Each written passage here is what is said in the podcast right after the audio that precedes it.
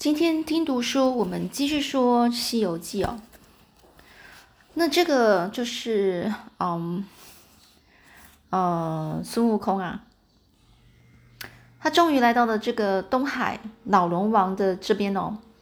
这东海老龙王啊，本来就很好客，他一看到孙悟空来访，就热情的招待他，然后呢，就准备了一把大刀要送给他。但是孙悟空说他不使大刀啊，不使大刀，就是他不用这个大刀啊。老龙王呢就换了一只三千六百斤重的九股叉，哦，叉子的叉哦，九股叉。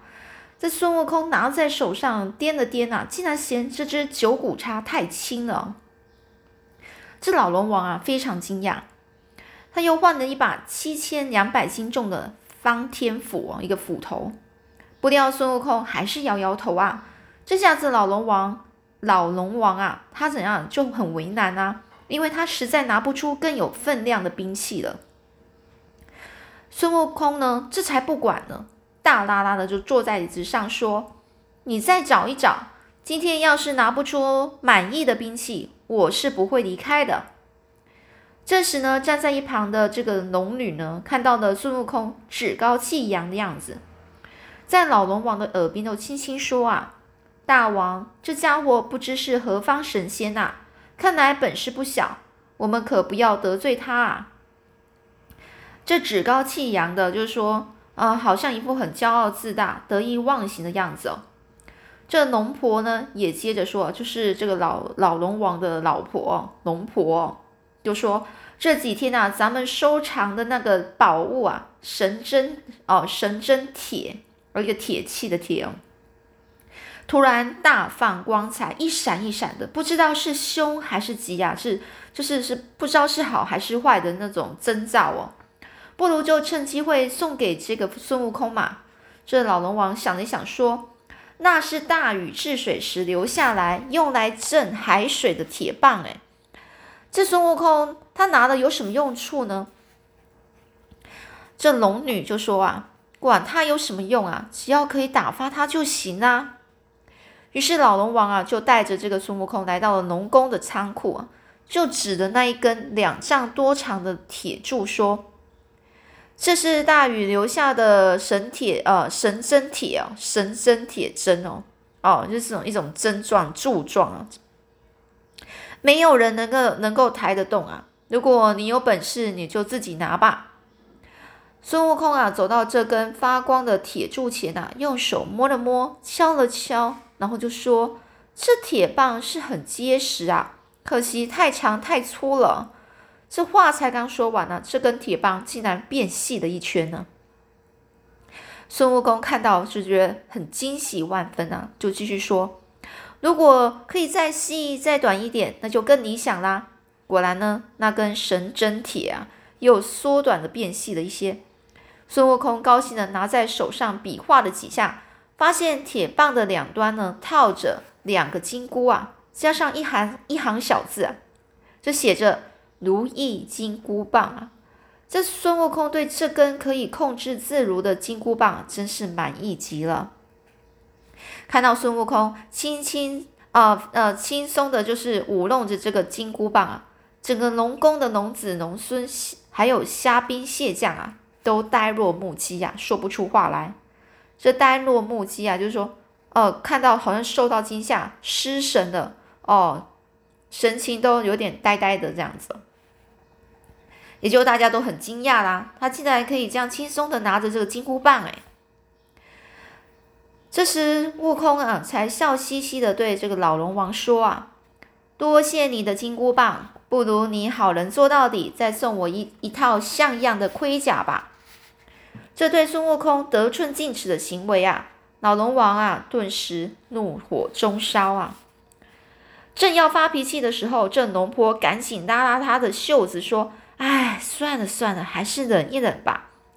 看他舞弄金箍棒的神气模样，我们还是不要招惹他了。”怒火中烧的意思就是说非常的愤怒哦。这得寸进尺，大家知道，就是。他觉得他得到了一些好处了，然后就想要在更多的好处，就非常贪心啊，不知满足啊。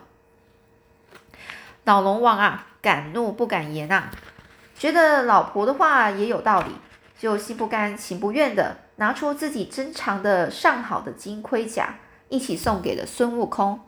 孙悟空啊，也老实不客气啊，穿就是整个穿戴起这个金盔甲，拿着金箍棒，就对老龙王说。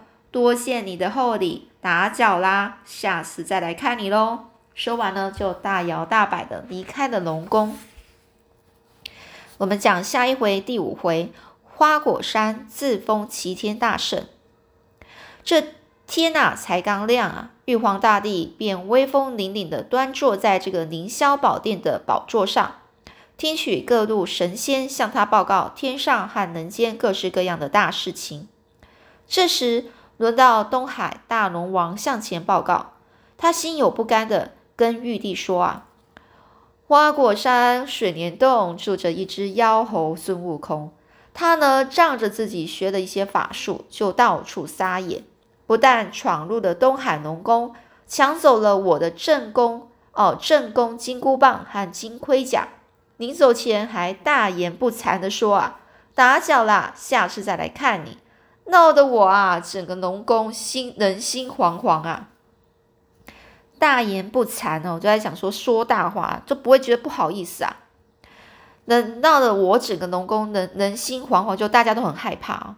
这玉皇大帝一听啊，不禁生气的说：“岂有此理！竟然有如此大胆的妖猴在人间作乱，看我怎么处置他！”说完啊，立刻下令天兵天将。前去捉拿这个孙悟空，一位神仙忽然出声哦，说着：“且慢！”这个玉帝一看啊，原来是长寿星太白金星。太白金星说：“孙悟空是一只修炼得道的石猴啊，本事不小。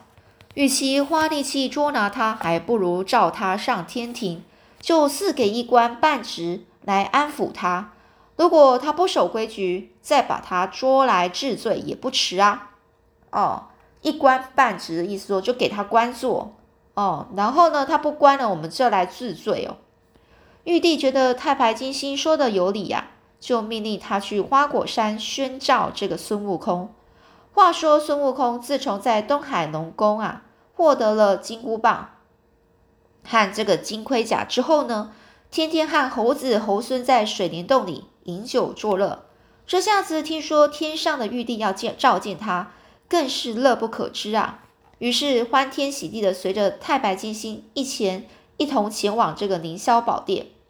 孙悟空进了凌霄宝殿，好奇的东张西望，见到了宝座上的玉皇大帝，也不知道要跪拜。玉帝呢，看到他那嚣张的样子啊，就故意大声问啊：“何方妖猴？”孙悟空不但没有受到惊吓。还气定神闲哦，那就是整个气定神闲，就是讲说好像不不紧张哦的样子哦，就回答：“美猴王孙悟空是也。”玉帝没办法啦，只好封了一个弼马温的官位给这个孙悟空啊。这弼马温啊，其实只是玉帝御马监哦，御马监里的一个养马的职务而已哦。可是孙悟空哪里懂得这么多呢？只知道是一个官职啊，就高高兴兴的上任去了。上任哦，就是就去当这个官哦。这转眼间一个月很快就过去了。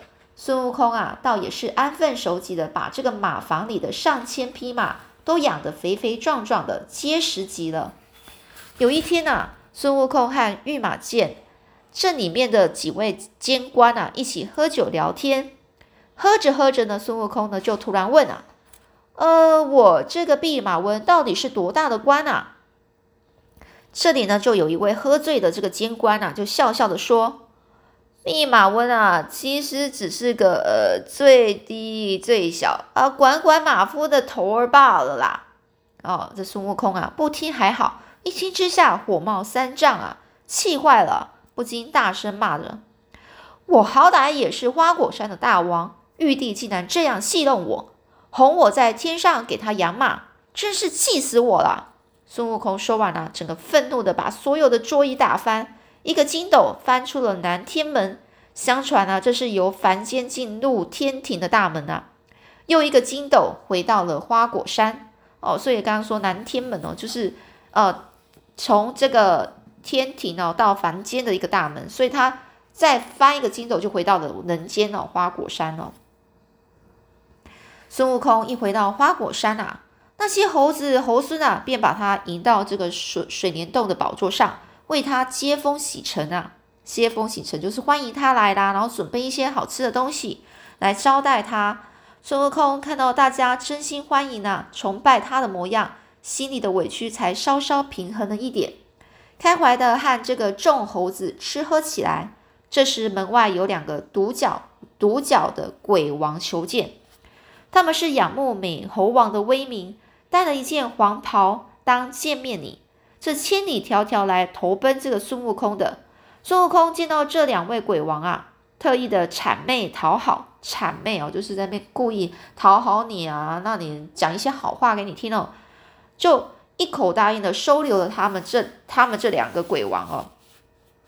这酒过三巡呐，国鬼王啊，突然就问了，酒过三巡的意思就是说，喝了酒之后就开始喝醉了，开始要讲一些喝醉酒的话了，可能是不是很好的，他就说。问呢，大王待在天上的时候，不知玉帝赐了什么官职给你呢？这孙悟空啊，一听啊，一肚子的火又冒了上来，摇摇手说：“别提了，那个玉帝有眼无珠，竟然派我这个本领高强的人去养马，我这一气之下就回来了。”这两个鬼王一听啊，怕自己不小心触怒了这个孙悟空啊，就连忙啊，抱不平的说。像大王这样神通广大，应该做个齐天大圣才恰当啊！这孙悟空一听啊，非常喜欢这个称号啊，就说：“齐天大圣，嗯，好好，我喜欢，我就要这个称号了。”于是呢，这个齐天大圣这四个字就刻在花果山最醒目的大石头上了。再说凌霄宝殿里，当玉帝得知了孙悟空嫌这个弼马温的官职太小。擅自离开御马监，回到花果山的消息时，简直是气炸了。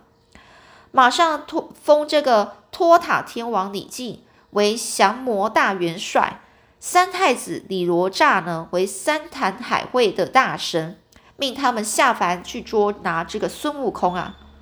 这李靖呢就带领了天兵天将来到了花果山，先下令啊，就巨灵。巨巨的巨大的灵神啊，那个那个灵魂的灵哦，灵神哦，去打头阵哦。打头阵的意思是说，就先叫这个这个神啊，去先去先去出场去打这个孙悟空。孙悟空看见来者是个又高又大的笨家伙，就说：“如果我要动手，恐怕一棒啊就会结束你的老命，那就没有人回去通风报信了。所以我就放你一条生路吧。”让你看清楚大石头上“齐天大圣”四个字，回去告诉玉皇大帝，照上面的称号封我的官，不然就别怪我改天打到这个凌霄宝殿上去。这巨灵神啊，一听到孙悟空嚣张的话，就狂笑说：“哈哈，呸！你这个猴毛哦，毛猴也想当什么齐天大圣啊？先看看我的厉害再说吧。”说完，说完啊，就举起了他手中的大斧头，朝着孙悟空砍过去哦。可是巨灵神呐，哪里是孙悟空的对手呢？孙悟空只是轻轻的一挥手中的金箍棒，就把这个巨灵神手中的大斧大斧头劈成两截了。巨灵神一看大事不妙啊，赶紧拔腿就跑。这打败了巨灵神啊，孙悟空刚要收起金箍棒，就看见一个头上扎着冲天炮的小娃儿。小娃儿哦，小娃儿是小朋友，就领着一大堆人马向他飞奔而来，又笑着说：“这是谁家的小孩呀？怎么跑到我家来玩啊？”这这时候呢，这个李哪吒大声对孙悟空说：“大胆泼猴，你不认得我了吗？我是托塔天王的三儿子李哪吒，今天是奉了玉帝的指令来捉拿你的。”孙悟空根本不把李哪吒放在这个眼里啊，存心想戏弄他，就说：“哎，瞧你这个小娃儿，说话的口气可不小。我不想让人家说我以大欺小，你赶快回去叫玉帝封我为齐天大圣就没事了。只是这些话，你一个小娃儿说得清楚吗？啊，也就是说，他觉得他不想要呃大人欺负小孩的啦，所以呢，就直接叫他回去，然后又怕他担心不会讲，哦，就是很看不起他哦。这李罗刹被孙悟空左一声小娃儿，右一声小娃儿，早就气得说不出话来了，大叫一声变，马上就变成三头六臂。这三头六臂同时是手呢，是拿着这个斩妖剑、除魔刀，还有伏妖绳，还有降魔杵等兵器，然后就直直接奔向孙悟空。孙悟空啊，一见李罗刹还真有点本事啊！连忙念起念起他的咒语，也变成了三头六臂，拿出三根金箍棒，就这样和李罗刹打了三十回合啊！三十回合是不分胜负啊！这李罗刹眼看胜不了这个孙悟空啊，就喊了六声变，突然之间呢，又变出千万个神兵来助战哦！孙悟空啊，不甘示弱啊，又也拔下了一撮毫毛。变出了千万个手持金箍棒的小孙悟空来应战哦！这一时之间呢，双方啊斗了整个是旗鼓相当啊。后来呢，孙悟空他就趁着一个空隙，朝着李哪吒的胳胳膊一棒挥去。李哪吒想躲已经来不及了，只好忍痛回去见父王。这个托塔天王李靖看到三太子也败下阵来，就不敢再战。急忙是带着天兵天将先回凌霄宝殿去见玉帝。玉皇大帝这回真是气坏了，决定派更多的天兵天将来捉拿孙悟空。哦，玉帝就说：“我倒要看看这只泼猴有多大的本事。”可是呢，这时啊，太白太白金星又出现来充当和事佬，就说。再这样打下去，一定会两败俱伤。那泼猴不过想当个齐天大圣，不如就封他个虚职，收收他的邪心，让天下太平好了。所谓就这边讲到说，不如就封他个虚职哦，虚职就是虚有的职位哦，根本就没有真的实权哦，真的有这个权利没有都没有，他只是一个名而已。这玉帝想一想啊，也有道理，于是就派太白金星。去办这件事。孙悟空一看到这个太白金星，就说：“老头儿，你已经骗了骗了我一次了，怎么敢再出现我的面前呢？”太白金星啊，赶紧拿出玉帝的圣旨，好言好语的说：“你看，这回可是白纸黑字的事实啊！玉帝真的封你为齐天大圣啊，尊准错不了的。”孙悟空这才高高兴兴的跟着太白金星上天去。住进特别为他建造的齐天府里，名正言顺的当上了齐天大圣。这名正言顺的讲说，呃，就是名跟义啊，名义真正当啊，道理上也说了过去的意思，就是说啊，你的名哦就是这样啦，你真的就是齐天大圣哦，没有人骗你哦，而且白纸黑字就说什么证据啊，你就写下来啊，大家都不要怀疑哦，大家都这边就就一个证据。哦，写下来的就不用怀疑说这是假的啦。所以呢，我们今天呢，我们就先讲到这里喽。下次我们再继续讲孙悟空还要搞出什么样的名堂啊？